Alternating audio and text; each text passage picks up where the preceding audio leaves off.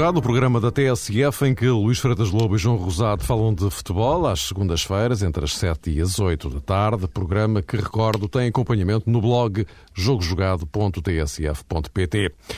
A seleção volta a jogar amanhã, agora na Noruega, depois de um empate inacreditável a quatro golos frente ao Chipre. A crise da seleção mantém-se e, por aquilo que se observa, sem fim à vista. Vamos regressar a este tema porque começa a estar demasiada coisa em risco nesta altura. Mas vamos aproveitar também para fazer uma avaliação ao fecho definitivo dos plantéis dos, das principais equipas portuguesas, porque o mercado encerrou na semana passada. E como esta é a primeira emissão de setembro, apresentamos as nossas escolhas do mês de agosto. Boa tarde a ambos. Boa tarde. Uh, Boa tarde. João, começo por ti hoje. Uh, afinal, o que é que se pode esperar de uma seleção nacional que, uh, olhando para aquilo que se pôde constatar em Guimarães, é uma seleção sem selecionador, sem presidente, sem direção e agora sem público? Podemos esperar uma seleção para já arremendada, porque, além de tudo mais, Há também uma baixa natureza desportiva, porque Fábio Coentrão não está disponível e provavelmente eh, Agostinho Oliveira vai ser eh, forçado a fazer ali uma adaptação no corredor esquerdo. Mesmo que jogue Silvio, não deixa de ser uma adaptação, porque este ano está a jogar e muitíssimo bem como lateral direito no Sporting Braga. E se jogar Miguel Veloso também é uma adaptação, considerando, digamos que, o ímpeto natural do jogador, que prefere sempre atuar uh, no meio campo e creio até que se notabilizou no futebol português a jogar no meio campo, não propriamente como lateral esquerdo. Se estivesse vocacionado para isso, há muito tempo que Miguel Veloso, na minha perspectiva, seria o lateral esquerdo da seleção, pelo menos até ao aparecimento em grande plano, digamos assim, de, de Fábio Coentrão. E Esse é um jogar os dois. Podem também jogar os dois, se Silvio sim, for, sim, Miguel. for o lateral direito. Eu penso que é um bocadinho arriscado demais. Naturalmente, nesta fase, é ainda mais difícil ter uma percepção real daquilo que podem ser as decisões de Agostinho Oliveira, mas creio que isso já representava uh, mexidas eh, nos dois corredores e mesmo sem me esquecer do, do, contributo muito válido que Silvio tem dado este ano ao Sporting Braga, temos que reconhecer que não é um jogador com grande experiência de seleção e eventualmente seria arriscado demais, considerando o jogo em Oslo, que Agostinho Oliveira fizesse de uma assentada estas duas alterações, Silvio no corredor direito e Miguel Veloso no corredor esquerdo. Mas esta é a vertente desportiva, é a parte desportiva que deveria sempre interessar-nos mais uh, nas nossas análises e estar sempre uh, presente como grande plano de perspectiva. Não acontece, infelizmente, já se percebeu também que Bruno Alves, um dos jogadores uh, com mais trajeto na seleção, olhando inclusive para as ausências, sobretudo de Cristiano Ronaldo, eh, já deu conta de algum mal-estar que hoje foi amplamente difundido, quando se referiu, ainda que da forma possível, com a diplomacia possível, às declarações, eh, leia-se, acusações de Agostinho Oliveira, depois do jogo em Guimarães frente ao Chipre. Na altura, o selecionador eh, considerou incompetente a defesa, a defesa da equipa nacional, o bloco mais recuado, e, e, não estando, obviamente, em causa a validade desse discurso, creio que toda a gente percebeu que houve jogadores que estiveram com um rendimento muito baixo na defesa portuguesa. Independentemente disso, é óbvio que Agostinho Oliveira não poderia publicamente uh, compartimentar as coisas conforme as compartimentou. E hoje, lá está, houve essa declaração que não pode ser relegada para um plano secundário de Bruno Alves e tudo isto nos dá conta de problemas em diferentes níveis eh, na seleção portuguesa. A juntar a estes dados, temos também essa informação, essa notícia. Carlos Queiroz amanhã vai juntar-se à seleção nacional. E eu, quando ouvi isto, Mário, fiquei com a ideia de que realmente Carlos Queiroz. Juntar-se à distância, portanto. Eh, juntar-se à distância possível. Eh, quase que parece um bandido nesta história, não é? Parece aqui como uma figura que nem sequer tem direito a estar eh, próximo dos jogadores eh, da seleção e, e em participar eh, eventualmente de, de, reuniões que pudessem conduzir a um resultado desportivo melhor frente à Noruega. É evidente que ele tem que cumprir a suspensão, mas parece-me que também ele próprio, e eu queria chegar sobretudo a este ponto, ele próprio, Carlos Queiroz, continua a pôr-se muito a jeito e a desempenhar um papel que eu francamente não, não imaginava possível uh, para uma pessoa com, com o seu perfil. Mas em, em todo este comportamento último, uh, Carlos Queiroz, na minha perspectiva, tem também revelado uh, uma personalidade diferente, para mim inesperada, e se ele há algum tempo já tivesse apresentado a sua admissão, contribuído, afinal de contas, para o bem-estar do futebol português, também estaria simultaneamente a poupar-se a esta imagem triste e pouco digna e, e que não condiz minimamente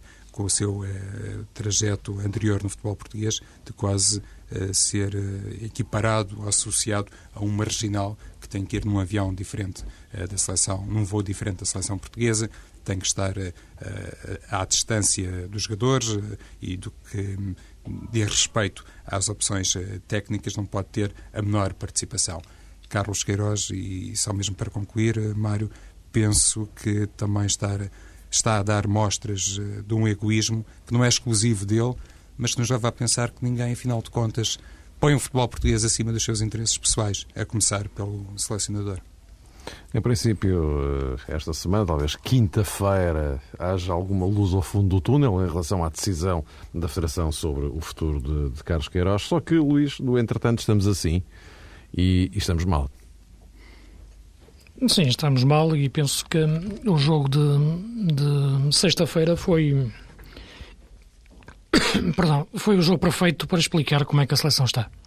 De facto, um empate 4-4 com Chipre é, é, algo impensável, é algo estranho, até da forma como o jogo decorreu, mas foi exatamente de encontro a, às indefinições em que a seleção vive fora do relevado transmitiram-se para, para dentro do relevado. Penso que todo este processo é algo que é difícil entender como é que ele começou. Ou melhor, quais as motivações para, para este processo. Sinceramente, neste momento é aquilo que, que me intriga mais, é perceber que razões existiram de fundo para o despoltar do processo na, na questão específica do, da, do caso do doping na, na Covilhã porque é que um, uma situação tão grave, pelo menos no, no entender de, de alguns, alguns, responsáveis, se era assim tão grave ao ponto de suspender um treinador por seis meses e colocar em causa a sua continuidade e sugerir mesmo o seu despedimento, como o secretário de Estado o, o sugeriu, não foi despolutada no momento. Porque se há algo assim tão grave, o selecionador nacional não poderia nunca ser o líder para acompanhar a seleção no Campeonato do Mundo. Não foi feito na altura, esperou-se mais de quase depois de terminar o Campeonato do Mundo, ainda mais algum, algum tempo, até se explotar esta situação. Portanto, que motivação pode existir para isto eh, é que me parece de facto algo intrigante, porque não consigo encontrar nada, sinceramente, do ponto de vista desportivo, do ponto de vista visível até humano, que possa motivar uma, uma conduta destas tão, tão ostensiva e uma, uma vontade tão grande por parte da entidade da Secretaria de Estado em despedir o treinador nacional. Uh, só por aquela situação, e digo este só entre aspas, mas uh, penso que não entra em questões técnicas, portanto, uh, e por isso afastá-lo da, da, da, seleção. E neste momento a seleção acabou por ficar refém de todas essas situações. Como disse o João, ninguém fica isento, ninguém fica bem nesta, nesta fotografia. Penso que Carlos Queiroz não, não soube, como é evidente, isso é mais que já, já temos falado sobre isso, resistir uh, uh, à pressão de, de falar, de, de, de, se explicar e, mais do que isso, de, de, atacar. E penso que é, que é aí que ele, que ele começa a perder esta, esta batalha kafkiana, que é quando, já o referi, ataca um vice-presidente da Federação. Eu penso que em todo este processo é o único ponto que verdadeiramente me preocupa. Penso que é o único ponto verdadeiramente eh, relevante e significativo. Penso que a questão do, do processo do doping é uma coisa sem do controle antidoping, de ter perturbado eh, ou ter ao ponto de colocar os médicos nervosos e com vontade de sair dali é uma coisa sem sentido. Agora, a questão dele atacar um vice-presidente e dizer que o vice-presidente é a cabeça de um povo embora depois tenha dito que não era bem um polvo, era uma nuvem ou uma tempestade, e não lhe correu bem essa explicação, eu penso que isso é que é o mais grave. E a partir daí, as condições para a sua continuidade é que me parecem muito difíceis. quando ataca o vice-presidente vice-presidente responsável pelas seleções, independentemente da, da questão em si, ou das razões, ou da pessoa em si, e do tempo que lá está, a verdade é que isso, na minha opinião, é que quase que torna insustentável a sua relação com a, com, com, com a Federação e com as, com as, entidades responsáveis e, e até, eventualmente, com o Presidente que representa a, sua direção. E é esse ponto, é esse processo que ainda está em aberto que eu acho que, eventualmente, pode levar à saída de, de, de com alguma lógica e com alguma razão.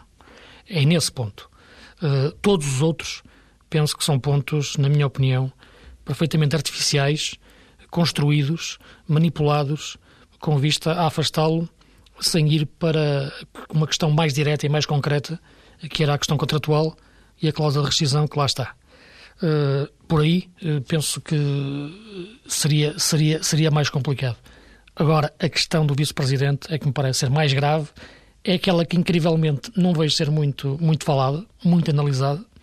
Continua-se a tocar na questão do, do, do controle antidoping, que eu penso, e de uma frase que ele disse, que deselegante, como é evidente, e, e, que não devia ter dito, mas que, enfim, quem, quem, está no futebol e quem, mesmo quem está no futebol tem que entender o contexto das coisas e relativizar as coisas o mais possível. Uh, o, futuro, o futebol português não tem nada a ver com, com aquela frase. Agora, este processo é que o parece mais importante. É o processo do vice-presidente, que um vice-presidente da Federação mete ao, ao selecionador nacional. Esse é que eu acho relevante. Agora, o secretário de Estado dizer que quer despedir o, o treinador nacional, eu penso que até agora só tinha visto na Nigéria. Não, não tinha visto em mais lado nenhum, depois do Campeonato do Mundo. Portanto, é onde estamos, é o ponto onde estamos. A questão do selecionador atacar um vice-presidente da Federação é que é grave. E essa é que tem que ser, eh, por essa é que tem que ser responsabilizado. E por esse processo é que eu acho que a Federação pode agir e pode chegar àquilo que já percebemos que quer, que é afastar Queiroz e, e ter o selecionador. Concordo com aquilo que o Luís disse, mas já tive a oportunidade de dizer que, de facto, essa entrevista que deu ao Expresso acaba por representar um grande erro de estratégia de Carlos Queiroz, pelo menos nesta fase julgo que não é possível ter uma leitura diferente. Obviamente, o selecionador na altura não terá pesado na devida escala a dimensão desta acusação. E convém já agora aqui contextualizar que não foi a primeira vez que Carlos Queiroz, desculpa lá a expressão, se estendeu um bocadinho em avaliações grosseiras sobre a Federação. Numa entrevista ao Sol, também teve a oportunidade de dizer que tinha trabalhado com uma estrutura amadora e, em consequência disso, até o trabalho ou o rendimento uh, revelado na África do Sul tinha sido acima da média, qualquer coisa uh, deste género. Ou seja, de vez em quando, parece até que em momentos uh, muito bem estudados, Queiroz lança realmente opiniões terríveis sobre as pessoas que estão na Federação Portuguesa de Futebol, um bocadinho até na sequência daquilo que foi feito um, recentemente por eh, António Simões, que era uma espécie eh, de braço direito de Carlos Queiroz na Federação Portuguesa de Futebol. Eh, até acho, e olhando inclusive para a forma normalmente tranquila e muito cuidada ao nível das expressões de António Simões, penso que ele se precipitou claramente quando, numa cerimónia, ainda por cima enfim, é triste, que teve a ver naturalmente com o adeus a José Torres, fez a referência a Mândio de Carvalho, eh, enfim, esquecendo-se, entre aspas, António Simões, que até há bem pouco tempo, não, não foi no Mundial de 66 nem no Mundial de 86, foi no Mundial de 2010, eh, estavam todos na África do Sul a representar Portugal. Por isso é preciso ter eh, muito cuidado quando, de vez em quando, determinadas pessoas soltam acusações como se realmente houvesse apenas uh, elementos inocentes quando saem da Federação Portuguesa de Futebol, esquecendo-se do seu passado recente. Isso, na minha opinião, é amplamente negativo e, e, dá realmente origem a estas coisas. Toda a gente percebe que a seleção eh, não tem rumo, não tem eh, referência e depois Gilberto Madail, conforme o Luís há pouco relembrava e bem, se calhar nesta altura está a contar, não sei se a palavra é mais correta, com um trunfo que se chama processo disciplinar, resultante da entrevista de Queiroz ao Expresso e das uh, referências uh, a Mândio de Carvalho, porque só isso uh, pode verdadeiramente sustentar, e eu também tenho essa opinião, o tal despedimento por justa causa de Carlos Queiroz.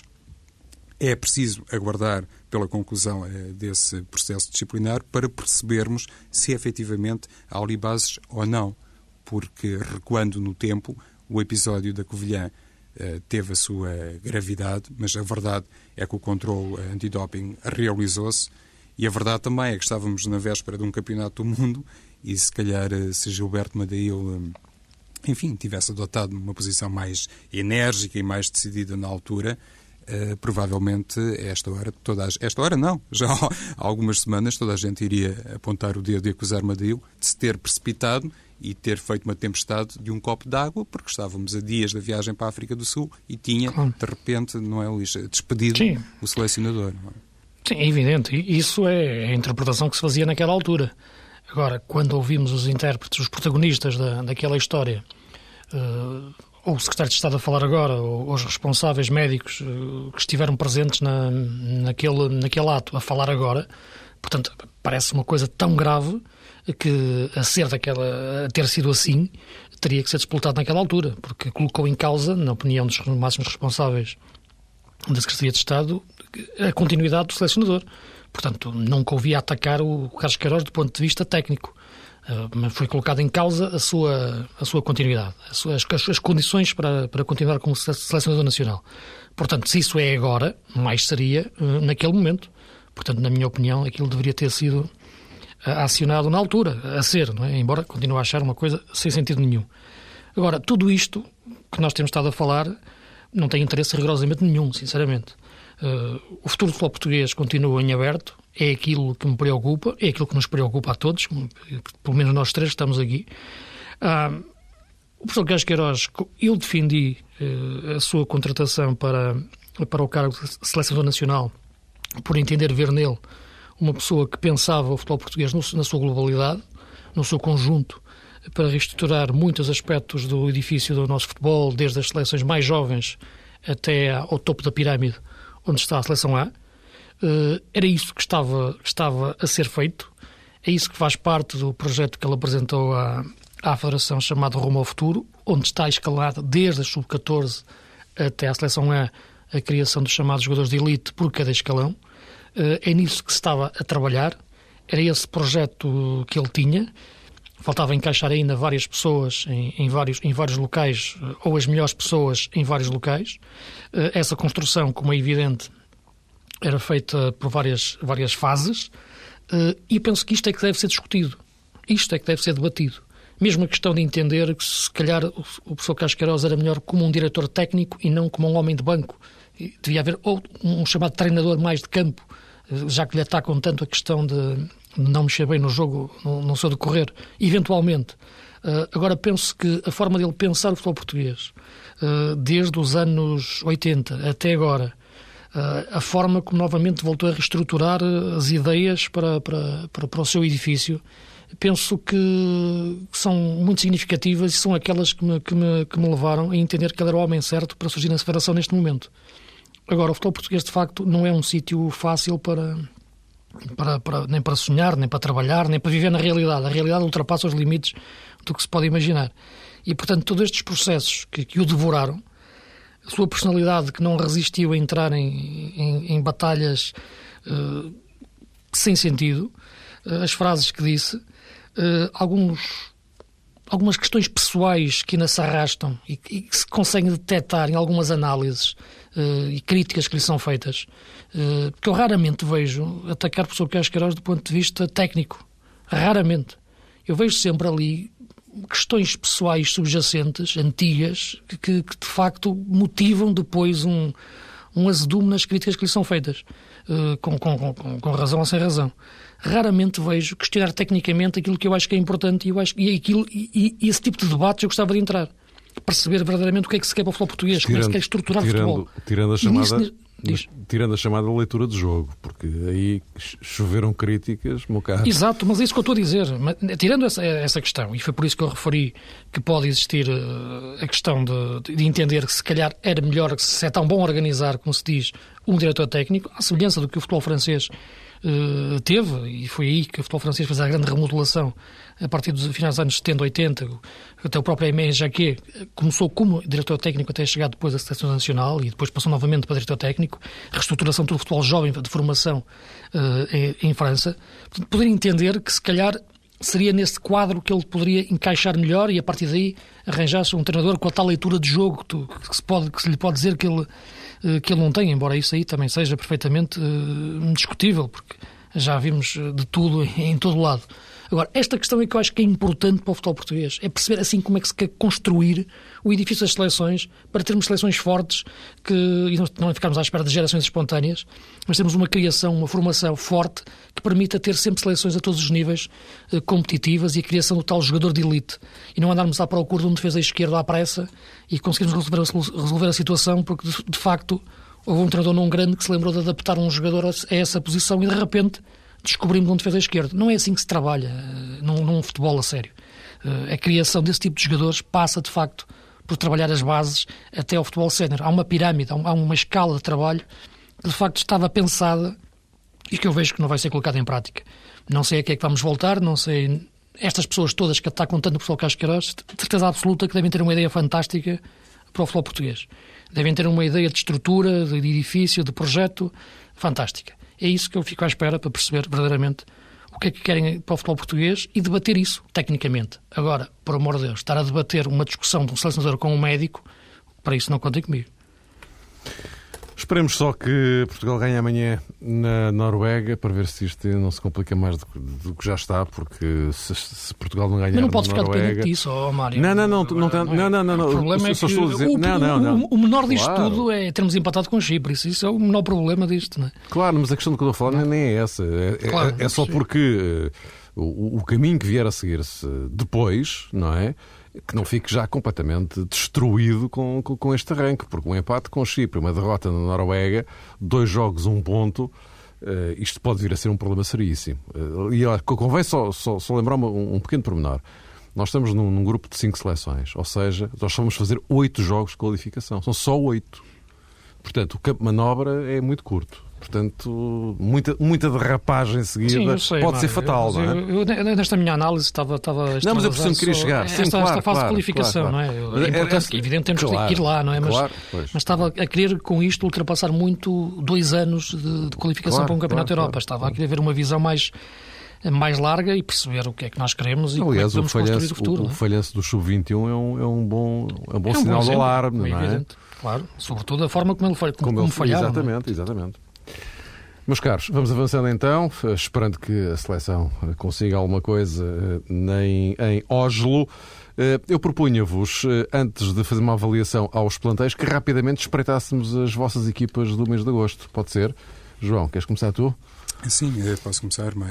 Tenho na baliza o Elton, pelos motivos óbvios. A defesa do Futebol do Porto tem sido particularmente brilhante e Elton eh, tem provado ser um guarda-redes com capacidade até para suportar aquela responsabilidade adicional que resulta do facto de ser capitão de equipa. E isso só trouxe uma contribuição positiva, porque ele tem sido realmente um, jogador-chave uh, no, comportamento eficaz da defesa do Futebol do Porto. Como um lateral direito, uh, escolho o Silvio, não propriamente uma revelação, poderia aqui também incluir Saponaro, que tem feito o início de temporada muito consistente. Eu, eu falava no último programa uh, da forma como ele também se uh, integrou bem sob as ordens de André Vilas Boas e deu outra capacidade também para criativa, outra capacidade criativa para Belucci, mas pronto, Silvio como lateral direito, os dois centrais uh, na minha equipa são Moisés, do Sporting de Braga, um líder em todos os sentidos, e, e vou incluir aqui Nuno André Coelho como prémio pelo bom início de, de campeonato,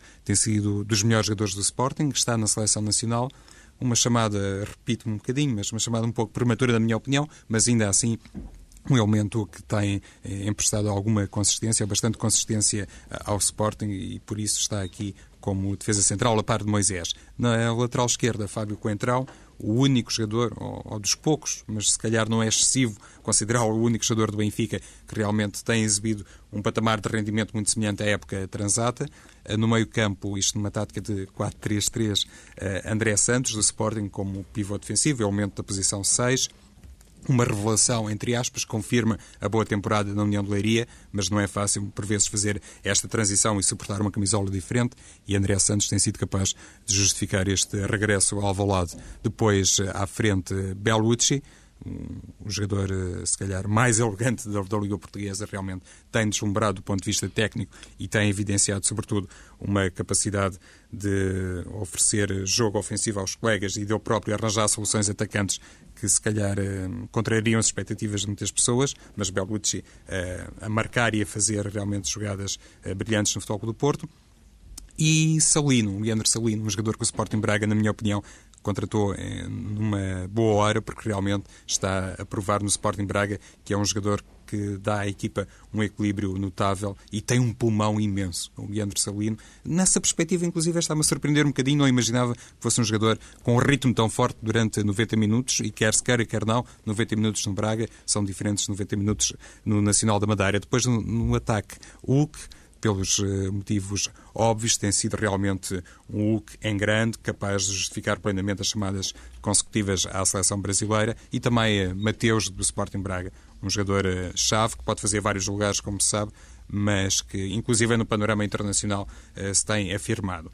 E como elemento de ataque da posição 9, essa revelação, pelo menos para mim, do Vitória de Guimarães, eh, Marcelo Toscano, porque marcou três golos e parece ser realmente um jogador com, com boas condições para fazer carreira na Liga Portuguesa. Luís, o teu 11. Sim, para já são os primeiros sinais apenas. Três jornadas e alguns jogadores que já conhecemos, outros vão aparecendo, mas muito rapidamente na baliza, sem ser um super guarda-redes, acho que tem feito boas exibições. O Diego do, do Vitória de Setúbal, que a época passada estava no, no Leixões. Na, na, defesa, o Silvio, embora com o lateral direito apenas tenha feito aquele jogo com, com o Marítimo, e eh, tem entrado, os, os, jogos com o Sevilha também conta, embora a gente aqui vamos ver um pouco, não só o campeonato, mas tudo que o jogador rendeu ao longo do mês. Na defesa, na, na dupla de centrais, o Rodrigues, eh, embora concorde com o João, o Moisés de facto é, é, é o caráter da equipa do Braga, mas o Rodrigues, sendo um jogador muito silencioso, de facto corta sempre sem osso, está sempre no sítio certo. Uh, ao lado dele, o Maicon, eu acho que tem feito um bom início de, de época no Porto. Uh, é um jogador ainda jovem, eu penso que tem uma margem de progressão enorme. Uh, não está a substituir o Bruno Alves, mas o Bruno Alves, com a idade que tem o Maicon agora, não era nem, nem, nem por sombras o central que o Maicon já é. Eu acho que pode estar ali um, um bom central de futuro e com ele também quer um pouco corporizar a imagem da, da defesa do Porto, que até agora tem sido a melhor do campeonato em termos de prestação. Lateral esquerdo, o, o Fábio Coentrão, penso que é, é, pacífico. Depois, quatro médios, o Fernando, do Porto, eh, que continua a, a ser um, um, excelente pivô, agora com um protagonismo maior no jogo, a sair mais eh, e a resistir bem à entrada também no plantel de um jogador como o Souza, que parecia poder-lhe tirar o lugar ou ameaçá-lo mas não, o Fernando até redobrou a sua atitude competitiva. Uh, o Leandro Salino, certo o que o João disse, eu também não contava de facto que ele entrasse tão bem no Braga. É porque a passagem no Nacional corria muito, agora no Braga joga muito, são coisas diferentes. O, o Bellucci, de facto redimensionado agora neste, neste sistema tático do Porto, mas porque tem o João Moutinho atrás, que, que, que, são quase três jogadores num, que faz um trabalho defensivo de transição brutal que permite que o Bellucci possa respirar tranquilo lá à frente sem se preocupar com muita coisa. Um jogador que pouca gente reparou, mas eu acho que está a confirmar na primeira divisão aquilo que eu tinha visto nele época passada na segunda, que é o Diogo Melo da Académica. Tinha vindo do Portimonense. Um bom jogador, passa muito bem, olhem para ele com mais atenção. E na frente, o Hulk e Mateus. Dois jogadores, de facto, que estão a, numa dimensão tremenda. Golos, velocidade, remate, ataque. Dois jogadores nesta altura que, para mim, são os dois mais avançados a, jogar em Portugal neste momento em, em forma. Posto isto, vamos aproveitar os 5, eh, 6 minutos finais para uh, um olhar tão sucinto quanto possível sobre aquilo que fica da arrumação definitiva dos plantéis que aconteceu na semana passada, até mesmo fora eh, do, do prazo estabelecido, porque, como se lembra, o Hildebrand entrou no Sporting já depois de encerrado o mercado, porque era um jogador livre, portanto pode entrar em qualquer altura. Uh, Luís, pedia-te então, um, olhando para aquilo que entretanto chegou, não vamos aqui fazer o inventário todo, como é óbvio, claro. até porque vocês já falaram disso eh, bastante ao longo do tempo, mas em relação às últimas, às derradeiras contratações, eh, que peso é que elas podem ter em relação aos, aos respectivos clubes, claro? Vamos ver. A maior expectativa, as maiores expectativas estavam em torno do, do Benfica e do Sporting, mas mais do Benfica, para perceber sobretudo as, as saídas do Di Maria e do Ramírez, descontando aqui a questão do, do guarda-redes. penso que a opção Sálvio é uma opção que, deixa tudo em aberto. Não está em causa, na minha opinião, o valor do jogador, que, que, que eu penso que é, que é de facto um bom jogador. Está em causa perceber se ele pode resolver os problemas que o Benfica tem neste momento. E eu penso que dificilmente os vai conseguir resolver. Problemas, digamos, que, que não são bem problemas, isto é, são a, a vontade do Jorge Jesus jogar exatamente da mesma forma que jogava a época, época passada, com jogadores como o Di Maria e o Ramírez. Uh, eu acho que o Benfica tem jogadores muito parecidos uns com os outros o Jara, o, o, o Saviola, o Gaetano, o Sálvio, são jogadores muito parecidos. Uh, são jogadores que gostam de fazer as mesmas coisas no jogo. São jogadores que podem jogar de facto numa ala, mas não são extremos. São jogadores que gostam de vir para dentro, são jogadores que gostam de jogar soltos. São jogadores muito semelhantes, uh, de facto, em termos de, de arrumação tática uh, de jogo. E, portanto, essa é a minha principal dúvida. É perceber se o Benfica, de facto, esteve bem no mercado nesta altura. Se procurou o jogador ideal para, para encaixar nos problemas que tem para resolver. Tenho dúvidas e penso sinceramente que dificilmente conseguirá jogar da mesma forma que jogava uh, a época passada, porque não tem, não tem jogadores para isso. Uh, no caso do, do Sporting, surpreendeu-me, sinceramente, a contratação para, de um guarda-redes. Para, para, concluirmos rapidamente, para ouvir o jogo. Exato, para concluir muito rapidamente, surpreendeu-me a contratação do guarda-redes. Pensava que, que, estava pacífica a questão de Rui Patrício e, e, e Tiago. Uh, e a entrada do outro miúdo, Tales, é um jogador de futuro que enquadra-se noutra política que eu penso que o Sporting tem que ter também de projetar outro tipo de jogadores. Mas a grande preocupação, a grande, a grande questão em aberto na minha opinião, situa-se exatamente com, com o Benfica e, e perceber até que Sálvio pode resolver alguns problemas que me parece não conseguir. Portanto, Pinheiro em Alvalade só no Natal, já ficámos a perceber. João? Eu acho que podemos considerar que o Sporting Braga foi o, o campeão do, do, mercado de última hora, digamos assim, porque conseguiu o Custódio, conseguiu também o Goviana, vai ter Mossoró, que é um reforço de última hora, mas muito importante, três jogadores que conhecem perfeitamente o futebol português, enquadra-se na tal política do Sporting Braga, tem dado realmente excelentes resultados e, mais uma vez, aí, quer Salvador, quer Fernando Couto, têm revelado a sua perspicácia e a sua inteligência.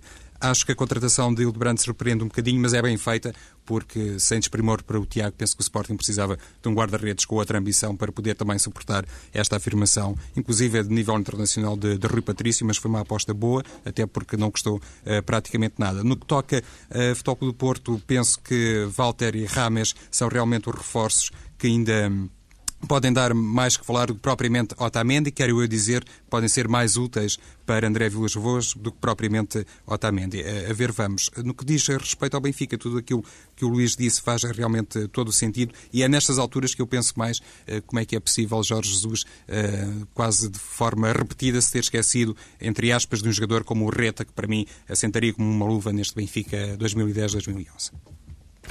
Meus caros, muito obrigado. Voltamos a encontrar-nos na uh, próxima semana. Uh, nessa altura, só para situar, já depois de mais uma jornada do uh, campeonato, atenção, que há um Porto Braga e um Guimarães Benfica. Estaremos na antecâmara de mais uma semana europeia de clubes, campeões e Liga Europa. E vamos lá ver se já com algo de mais concreto em relação a esta grande embrulhada da Seleção Nacional. Até para a semana. Luís Freitas Lobo, ainda João Rosado, moderados por Mário Fernando em mais um jogo jogado com reposição assegurada logo depois das notícias à meia-noite.